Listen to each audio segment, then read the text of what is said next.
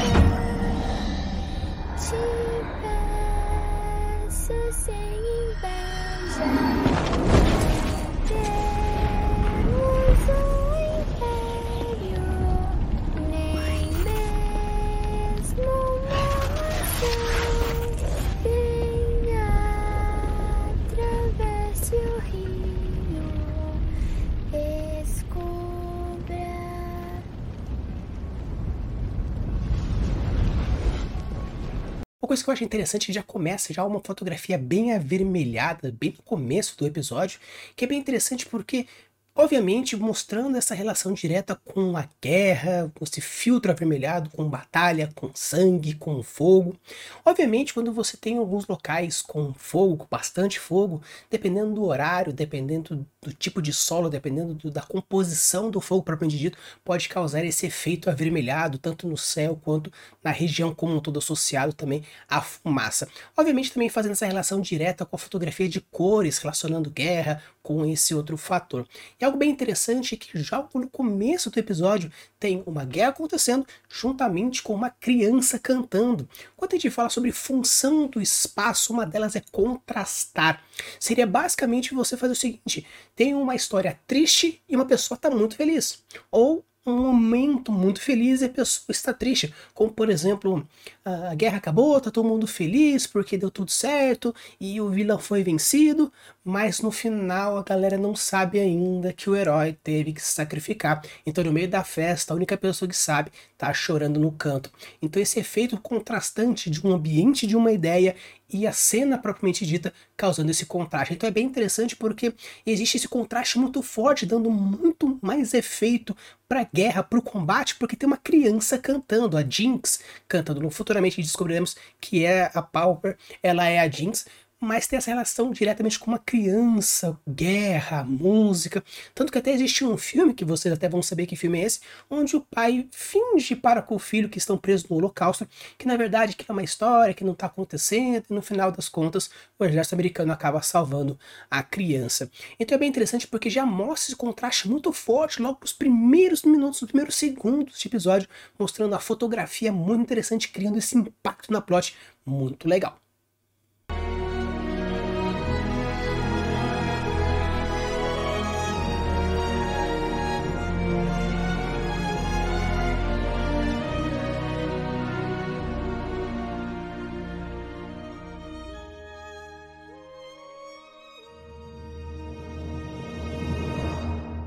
Coisa que eu acho interessante quando a gente fala nessa cena que eu achei bem legal é que a movimentação da câmera ela vai para, não parece alguma coisa como um soldado, aí depois ela sobe e para na cidade. E é bem interessante porque, apesar disso não ser necessariamente world building, eu acho bem legal trazer essa informação. Que quando a gente fala sobre arma de Chekhov, quando a gente fala de click hang, que basicamente a gente traz uma ideia de que uma coisa é importante, você planta uma semente para ser colhida mais para frente. Seria mais ou menos você prometer para o seu leitor, para o seu jogador, para aquele que está usufruindo da sua mídia, que aquilo vai ser importante porque você vai cumprir essa promessa de ser importante, por isso que você colocou. Então, apesar de não ser necessariamente uma ideia de que você traz uma informação importante, você traz apenas um detalhe. E depois isso vai se desenvolvendo na criação de personagem, desenvolvimento da plot, no arco de personagem, na criação de world building. Porque quando a gente pensa no world building, é interessante você pensar em sociedade, pensar em cultura, pensar em economia, pensar como, por exemplo, foi mostrado aqui essa questão de segurança, armamento e esses quesitos. Por quê? Porque quando você já pensa no seu world building causando assim, eu vou ter uma classe alta, uma classe baixa, ah, eu vou ter separação de classes, eu vou ter separação de castas, vou ter separação de alguma forma econômica, social, cultural, religiosa, destino, sangue, não importa. Porque quando você pensa no seu world building, isso cria desenvolvimento de conflito. Dentro do world building é interessante ter uma coisa chamada genius loss, como a gente sempre fala, que são as três palavras-chave que mostram a essência daquilo que você está criando.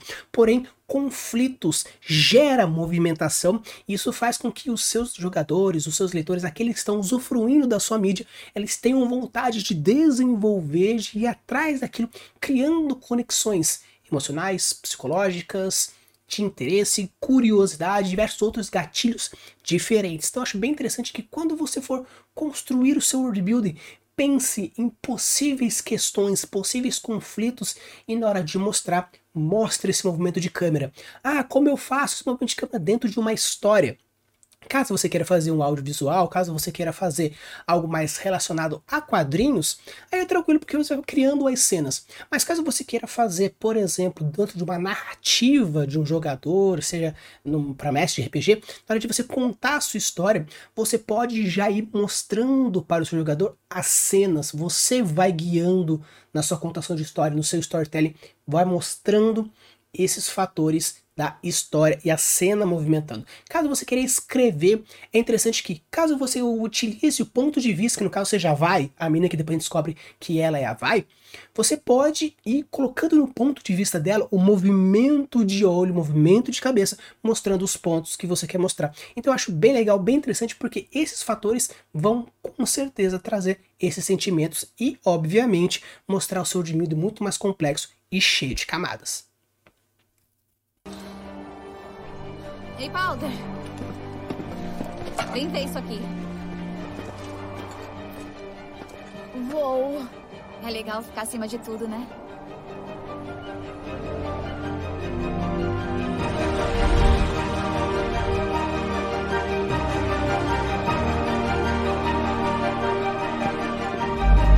Uma coisa que eu acho legal nesse quesito que você mostra todo esse panorama e com isso você mostra alguns pontos. O legal, vou trazer um ponto para vocês que é o seguinte: quando a gente fala de mostrar o seu world building, muitas vezes a galera pensa que é a descrição.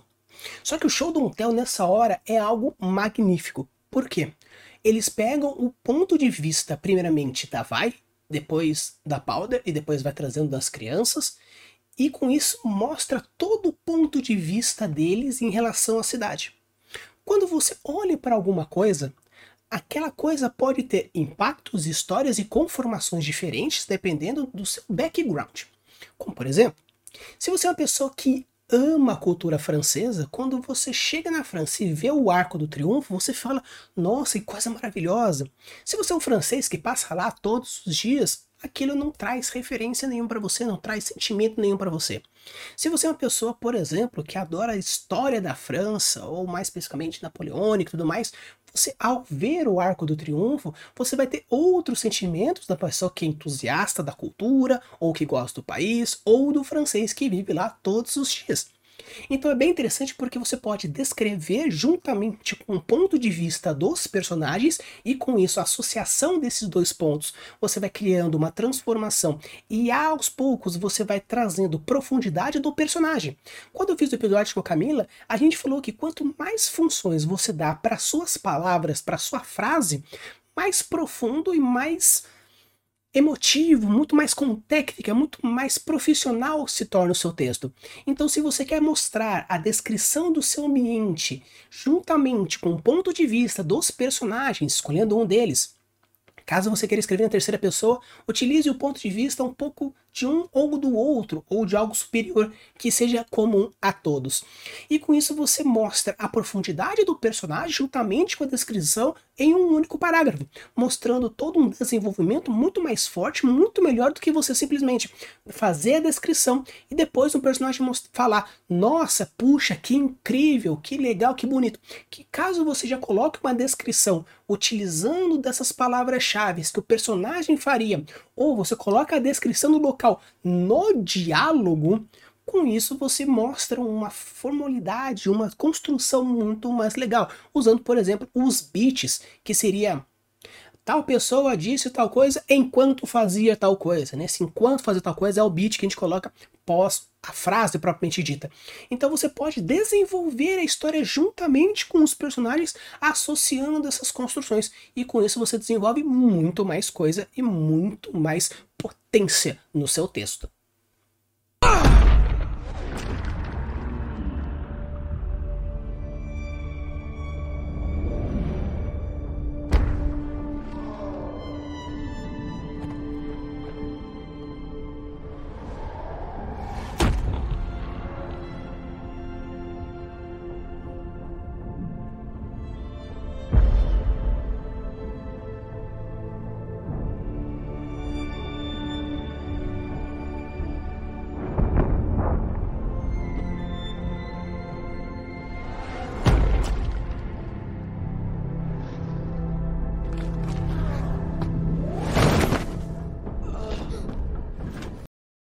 O legal é que, de novo, a gente mostra essa questão do ponto de vista. Coisa interessante que acontece bastante em muitos animes, eu até brinco com meu irmão quando a gente fala isso, principalmente anime de esporte, é que o campo é gigantesco, o efeito da bola é enorme, o arremesso tem raio, tudo. Por quê? Porque quando a gente fala sobre ponto de vista, estamos falando de algo que está acontecendo na cabeça da pessoa que é aquele que está utilizando o ponto de vista. Então, se por acaso você está lutando uma, uma, um campeonato ou jogando alguma coisa e você está jogando contra o seu rival, o seu pior inimigo, você vai na sua cabeça vai ter coisas que vão deixar o negócio muito mais épico, porque é você contando, é você vivenciando. É interessante que, porque do nada tudo começou a ficar mais lento? Uma coisa que é bem interessante é que muitas vezes a gente mostra dentro do produção de câmera câmera lenta, para que seja descrito muito bem o movimento, para que você consiga ver nos mínimos detalhes tudo o que está acontecendo. Mas nós estamos falando de crianças brigando na rua. Então, mas por que tão esse efeito? Ah, porque o diretor quis? Sim, porque o diretor quis. Mas se você considerar que o ponto de vista é da Powder, que é uma criança, comparado com os adolescentes, tá assustada e parece que tudo acontece em câmera lenta, sabe quando você vai escorregar, alguma merda vai acontecer e você vê, parece que, nossa, eu vi telegrafando em câmera lenta e acertou a pessoa. Então, pelo fato de que a cena está acontecendo meio que no ponto de vista da criança que está vendo tudo acontecer, parece que tudo está entrando em câmera lenta, porque ela quer que acabe logo, mas as coisas estão mais lentas, pode isso e aquele outro. Então é bem interessante porque, apesar de muitas vezes a câmera lenta serve para mostrar em mínimos detalhes coisas que poderiam ser muito rápidas, mas com isso mostra alguns efeitos como desviar de uma bala, efeito Matrix, ou um soco do Flash, ou algum outro superpoder, que caso seja muito rápido você não perceberia os pequenos detalhes, nesse caso é mais pela questão do ponto de vista dela, que é uma criança que está vendo as coisas acontecer e com isso está assustada e parece que as coisas estão indo bem mais devagar pelo fato da, do, da impressão, do impressionismo que ela está tendo em relação à cena e tudo que está acontecendo.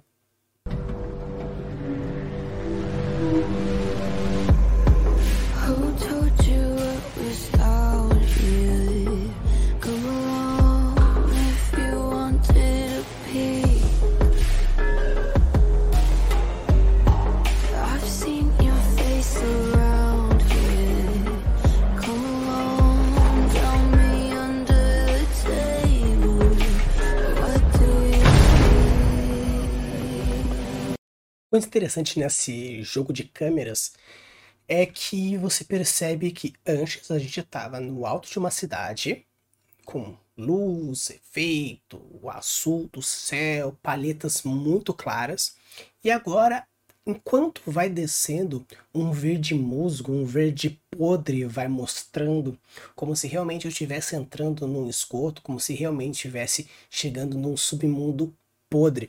Então essa palheta mais escura associada a um, a um podre com que basicamente o filtro inteiro é um verde musgo muito forte, um verde nojento muito forte. Que apesar do verde muitas vezes simbolizar a natureza, a vida, a podridão também é verde. Tanto que aparece, por exemplo, em Harry Potter, o verde é da Sonserina. A marca da morte, ela é verde, porque também existe esse efeito de morte, de podridão, associado a alguns tons de verde, não simplesmente ao contrastante como a vida na natureza e muitas vezes até como um efeito terapêutico em algumas culturas e algumas filosofias orientais. Então é bem interessante porque a gente mostra essa associação direta de evolução, no caso depressão, de que você vai caindo, vai chegando no fundo do poço e muitas vezes a câmera faz esse movimento de enquanto desce, vai seguindo olhando para cima, reforçando esse sentimento de inferioridade, não apenas ao descer de um elevador, mas sim a elevação da cabeça juntamente com a câmera. Então é bem interessante porque você mostra essa evolução juntamente com o desenvolvimento da cena, do personagem, do ambiente, dos sentimentos, da relação de grupo, pertencimento e diversos outros fatores, outros sentimentos que você pode associar simplesmente com esse fator. E o fato de depois de ter colocado o capuz mostrando essa, esse quesito de não, não quero chamar atenção, quero ficar meio escuro e tudo mais. Então você mostra diversos elementos que mostram que contam uma história simplesmente sem falar. Esse é o famoso show don't tell, mostrando aí o efeito para vocês dentro dessa animação do Arcane. Chefia?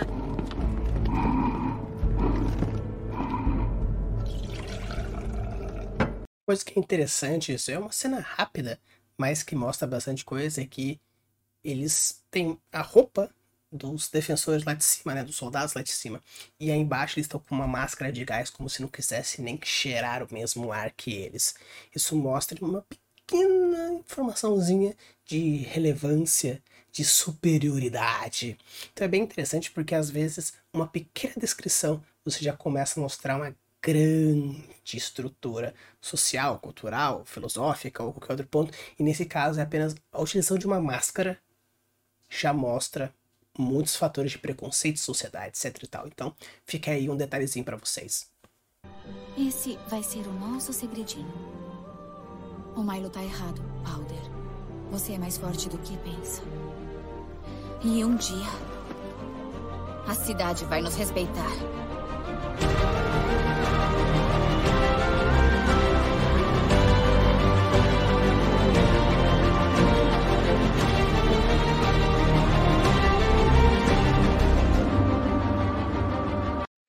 Coisa que é interessante, se a gente pega nesse, nesse trecho, é que você vê que ali lá no fundo é a cidade alta. Ah, mas tem um, um, o filtro verde.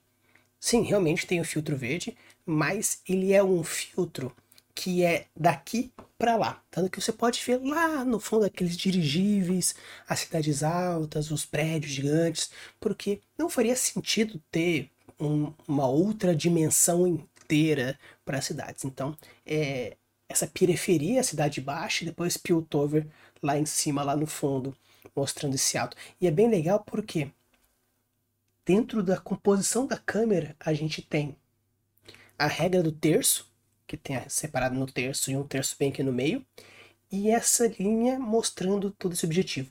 Quando a gente fala, por exemplo, sobre a questão de mapas, a gente vê que no nosso mapa, o mapa geográfico da Terra que a gente tem, nós temos o quê? A África no meio Inglaterra em cima no meio. Por que esse planeta redondo é realmente nessa posição? Porque os primeiros mapas foram feitos pela Inglaterra, porque teve as grandes navegações e patati patatá, desenvolvimento e tudo mais.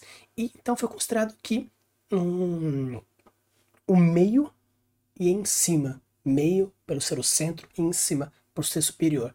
Então, esse conhecimento de posicionamento mostra aqui também que, apesar de elas estarem em primeiro plano, a cidade em segundo plano e a lua em terceiro plano, você vê que tem toda essa relação de objetividade, de que a lua ilumina o caminho, mostrando toda essa relação. Então, é bem interessante porque você mostra diversos efeitos novamente com o objetivo do cenário. Nesse caso, nós estamos mostrando um tipo de composição de cenário que a gente chama de cenário de movimento, que conta uma história, uma movimentação. Quando a gente, por exemplo, vai ter uma guerra e o primeiro a cena a câmera passa por todo o cenário, mostrando todos os possíveis lugares que podem ser abatidos na guerra, que podem ser quebrados, que podem ser usados. Então, nessa questão que faz todo o movimento de câmera subindo em toda a direção até chegar no objetivo final, que ela então mostra essa função de movimentação, de mostrar a ação que vai acontecer ou que está acontecendo.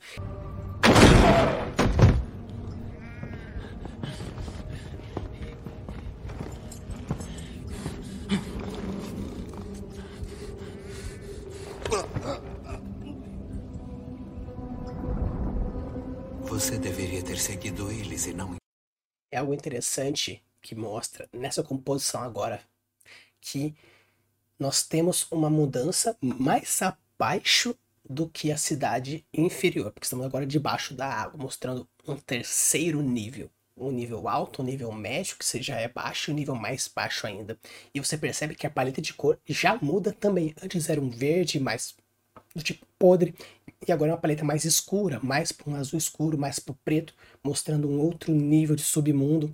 Um gato pelado que tem um traz uma sensação tanto estranha, porque ele é bizarrinho, né? Tipo, não tem pelo, então já tem esse gato pelado. E enquanto tá acontecendo um puta peixão que a gente vê, se você for pegar a, a estrutura básica dele, parece bastante um aqueles peixes abissais que ficam lá no fundo, que tem todo aquele efeito, então mostrando mais abissal ainda, mais perigoso, mais predador ainda. Então acho bem interessante essas revelações mostrando essa construção de espaços e categorização de ambientes. Isso não pode acontecer aqui, rapaz. Não deve acontecer. Heimerdinger tem razão. Piltover foi construída para escapar da guerra bélica dos magos, não para cultivá-la. Ethos é claro. Ele deve ser banido de Piltover.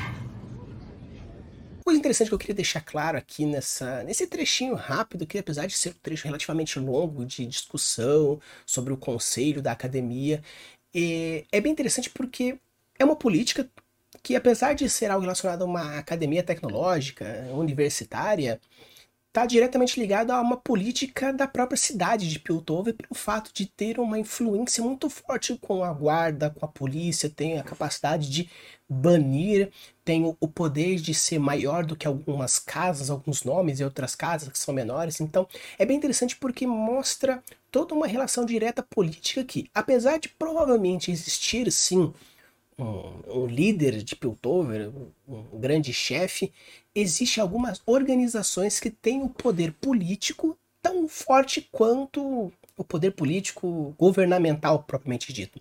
Então, nesse caso, a academia teria o poder de movimentar a guarda, de fazer com que pessoas fossem banidas, cargos sejam perdidos, títulos sejam perdidos. Então é bem interessante porque você pode, na hora de construir a sua política fantástica, fazer a sua linha governamental propriamente dita, porém colocar outros pontos de governo que façam sentido ou até mesmo façam uma conexão, algumas é, intervenções, algumas conexões entre um ponto e outro. Então, caso você queira construir, por exemplo, uma organização política linear, como um rei, um imperador, um prefeito, um presidente, mas colocar, por exemplo, líderes religiosos, líderes acadêmicos, líderes é, populacionais, é, líderes militares, e, e, cada um ter os seus ganchos, as suas conexões, as suas importâncias, é algo bem interessante porque mostra essa relação direta. Eu acho bem interessante na hora de você construir a sua política fantástica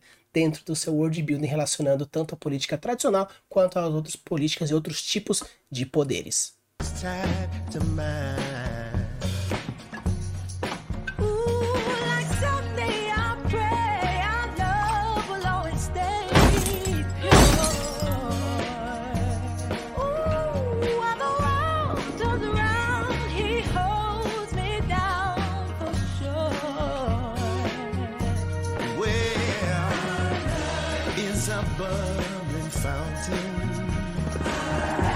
That flows into the sea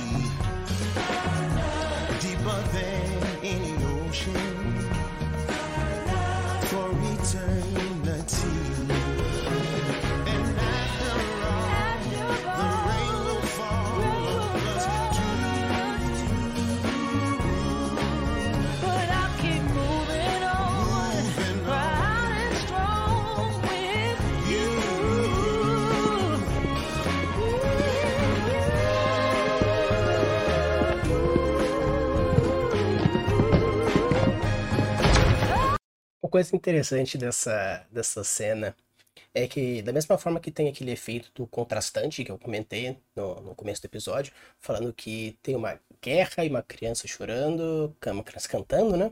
Agora nós temos uma música suave, tranquila, quando você vê pessoas chutando, andando, os defensores andando, realmente causando esse contraste novamente. Acho uma coisa interessante.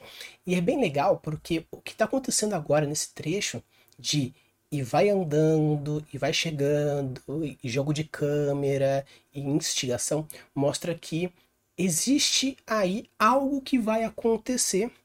E o roteirista, o diretor, aquele que está contando a história, ele está encaminhando a gente para uma coisa que provavelmente ele quer que a gente preveja isso para depois fazer, por exemplo, a confirmação ou a rasteira, né, a quebrada de perna, falando que alguma coisa diferente.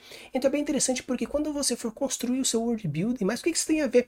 Quando você for construir o seu world building, você pode, na hora de construir as situações, existe uma coisa bem legal quando a gente fala sobre deixar a sua cidade viva, uma técnica de deixar a sua cidade viva, é fazer com que realmente a cidade aconteça, ela exista indiferentemente dos personagens que vivem nela. Isso é deixar uma cidade viva. Então, se você, por exemplo, colocar obstáculos sociais, eh, dia a dia, costumes, locais comuns e várias outras coisas que acontecem indiferentemente dos personagens, você consegue criar situações, criar ganchos narrativos que movam alguma coisa para lá ou para cá fazendo com que você faça depois o clímax, o punch ou aqui mesmo o plot twist. Então eu acho interessante porque nesse contexto narrativo que está se construindo essa cena que está para acontecer, ele está forçando a gente a acreditar que dentro de alguns instantes os defensores vão abrir a porta e vão ver a Vai ali, porque ela vai se, né, se doar, vai sacrificar, vai se entregar para os defensores porque eles precisam de algum culpado. Então é interessante porque eles vão construindo essa narrativa até que chega o um momento que pá, acontece, seja a confirmação ou não daquilo que pode acontecer.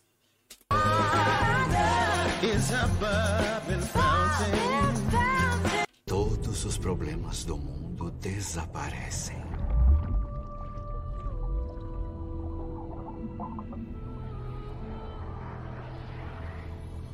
Mas aí tem essa coisa na cabeça que tá furiosa, que ilumina cada nervo com loucura. Para lutar, para sobreviver. E durante todo esse tempo paira uma pergunta. Já aguentou bastante? Curioso. Você pode passar uma vida sem nunca encarar uma escolha dessas. Mas isso muda você para sempre. E por isso, eu lhe agradeço. Velho amigo. Legal porque esse trecho mostra muito claro as cores na prática. Você vê um azul que ele explica, falando tranquilidade, falando sobre esquecer os problemas, obviamente contrastando com o afogamento, mas você vê que é um trecho, está tranquilo, está sereno, está pleno. Corta para uma cena amarela. O amarelo para algumas questões de cromoterapia, algumas relacionadas, que o amarelo está diretamente ligado a algumas doenças mentais, insanidade, tanto que muitas vezes para fazer alguns tratamentos relacionados a neuropatias, o amarelo ele é muito utilizado nesse tipo de situação. Então você percebe que o amarelo do insano da loucura e a pessoa, ah, aquele outro. Depois corta pro azul, volta pro amarelo, azul, amarelo, azul, amarelo, azul, amarelo. Até que quando ele chega naquele ódio associado a uma gratidão se torna vermelho ao misturar com o sangue da água. Então eu acho bem interessante porque ele fez esse jogo de cores muito rápido, azul para amarelo, para azul para amarelo, para amarelo para vermelho e fazendo essa transição de uma cor para outra, de uma cor para outra, depois a evolução até vermelho. Achei bem interessante essa jogada de cores que ele fez nessa construção da, dessa cena como um todo.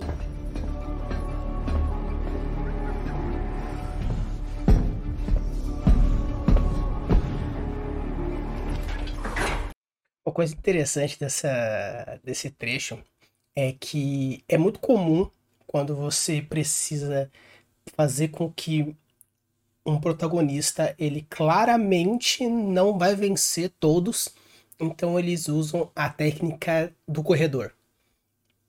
Já aconteceu tanto em vários animes diferentes, na real, até mesmo aqui na, mostrando aqui no, na série do Arkane, que se muitos vierem, eles se atrapalham, porque é curto, é estreito, então é mais fácil fazer um por um e ir vencendo e cansando a pessoa. Tanto que até mesmo no, no Samurai X, né, que pra quem conhece animes da década de 90, o Kenshin explica pro Yahiko no episódio que precisa lutar contra várias pessoas, já que ele não conhece a técnica Hitei Tsurugi, de sair correndo. Aí quando ele sai correndo, as pessoas correm em velocidades diferentes, ele volta, bate, continua correndo, volta, bate um, continua correndo, até que ele vai eliminando todos. Que é a mesma proposta do corredor. E assim, porque quando o corredor é curto, um é de cada vez. Tanto que os próprios espartanos utilizam a mesma técnica contra os persas, fazendo com que eles passem por um estreito que passa uma quantidade menor do que o exército como um todo, fazendo com que eles vão eliminando. Então eu acho interessante que, apesar disso não ser necessariamente world building, é uma técnica de guerra, uma tática de guerra, tanto que eu já até fiz uma playlist com 33 estratégias diferentes, e essa é uma estratégia na prática, colocando meio que é, numa cena curtinha aí, mostrando alguns pontos interessantes que estratégia não necessariamente é algo numa guerra como um todo, mas sim numa pequena batalha também já conta com uma possível estratégia de guerra bem interessante. Eles estão quase. Sem pressão. É, tô vendo.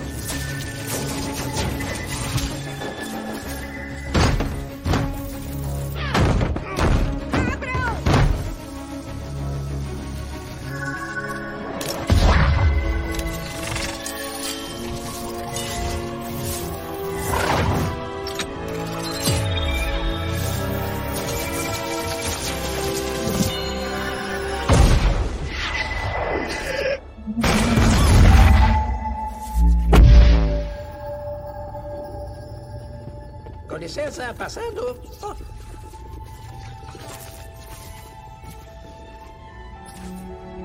Uma coisa interessante que quando eu assisti pela primeira vez eu fiquei assim bem incomodado e eu gostaria de trazer essa indignação para vocês. É, Estamos falando de um negócio quando o rapaz até tem 24 anos, então ele devia ter o quê? Uns, sei lá, considerar 12 anos na época que ele foi salvo pelo mago. Então faz 12 anos disso. Então, ou ele tem uma memória muito cabulosa, e mesmo assim, é, foi uma uma facilidade muito fácil ter feito, porque pega uma pedra, gira pra caramba, mexe pra lá cá uma, um símbolo único aqui e ali e você cria um bagulho de teletransporte. Tá, beleza. Então, ou o negócio realmente era muito fácil e o Hemendinger, pelo fato de ter trauma, não quis investigar, não ir atrás, porque um cara com um intelecto gigantesco dele, que viveu mais de 300 anos, não conseguiria facilmente resolver a- as equações, ou o negócio realmente é muito fácil, e o trauma, ou realmente é um- uma forçada da plot muito grande, porque quando a gente fala sobre sistemas mágicos, nesse caso, o sistema ele é estupidamente nebuloso. Não existe uma explicação, simplesmente aconteceu. E ele é muito simples, ele é muito suave, porque você não consegue prever, projetar aquilo que pode ser feito, porque foi duas runinhas que mexeram, um ciclo mágico surgiu, é, ficou levitando como possível teletransporte. Então, uma coisa interessante quando a gente for basear os seus sistemas mágicos, quando for criar os seus sistemas mágicos, fique muito atento com a categorização que você quer fazer. Se você quer suave, se você quer pesado, se você quer nebuloso, se você quer racional, né? Racional, irracional, pesado ou suave. Então, entender bastante essas características para poder desenvolver melhor essa questão. Obviamente, nós estamos no terceiro episódio, né, no último episódio desse primeiro trecho aqui, mas existe ainda o episódio 4, 5, 6, 7, 8, 9, que possivelmente pode ser explicado mais um pouco sobre a tecnologia Hextech, que eu tenho uma grande dúvida que realmente vai explicar nisso, mas eu acredito que entender muito como funciona essa questão de padrões mágicos, sistemas mágicos, para poder ter possíveis incongruências e possíveis análises que possam causar um certo de problemas ou buracos dentro dos seus sistemas, beleza?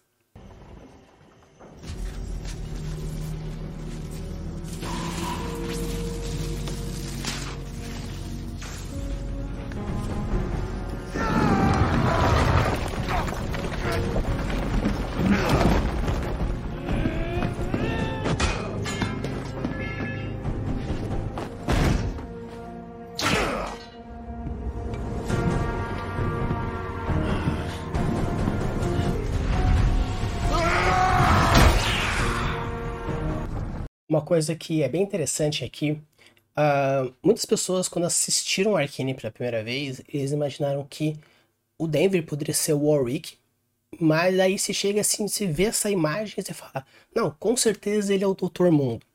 Mas, por enquanto, todavia, uh, se você for ver a biografia oficial do Doutor Mundo, ele não é de Zaun.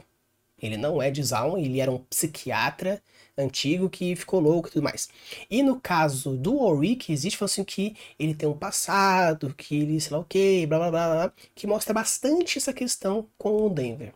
E outro ponto interessante é que durante todo o trecho mostrado tem o que? Ele foca nas costas, tem uma lâmpada verde que tem nas costas do Ulrich. Quando ele levanta, parece muito bestial, com o dente canino realmente virando. Durante todo o trecho, ele durante toda a luta ele fica rar, rar, rar, como se fosse um lobão. Ele tem, ele pega os ganchos como se fosse a garra e no começo da cena mostra garras penduradas. Então acredito que realmente, apesar de essa imagem mostrar muito, não, ele é o Doutor Mundo, porque olha o tamanho dele, olha o corpo, olha tudo mais, olha a cor. Acredito que isso seja o que a gente chama de Red Harry.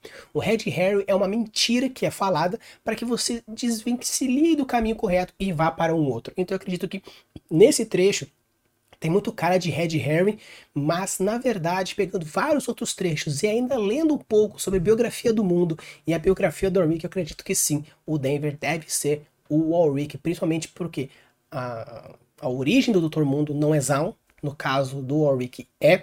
O passado do Warwick tem algumas conexões com o que a gente viu até agora e essas cenas mostrando esse desenvolvimento, essa criação, apesar desse Red Harry que é mostrado aqui nessa cena para vocês pessoal, esse aqui foi a análise dos três episódios. Como você pode ver, no primeiro episódio a gente tem vários mais trechos, porque ele precisa ambientar muito mais, precisa trazer mais informações. No segundo já tem um pouco menos, e no terceiro já tem um pouco menos. Então o objetivo desse episódio é mais trazer alguns trechos interessantes que tem dessas três episódios para mostrar um pouco do world building da questão do League of Legends de uma maneira um pouco diferenciada. Não tenho como explicar muito profundamente todos os aspectos, porque seria um episódio muito gigantesco, esse episódio já está relativamente grande, então esse objetivo era mais trazer alguns pontos na prática, mostrando essa análise mais aqui e mais lá. Caso vocês achem interessante e gostaram desse formato, eu posso trazer a segunda parte que fala do episódio 4, 5 e 6, aí a terceira parte do 7, 8, 9,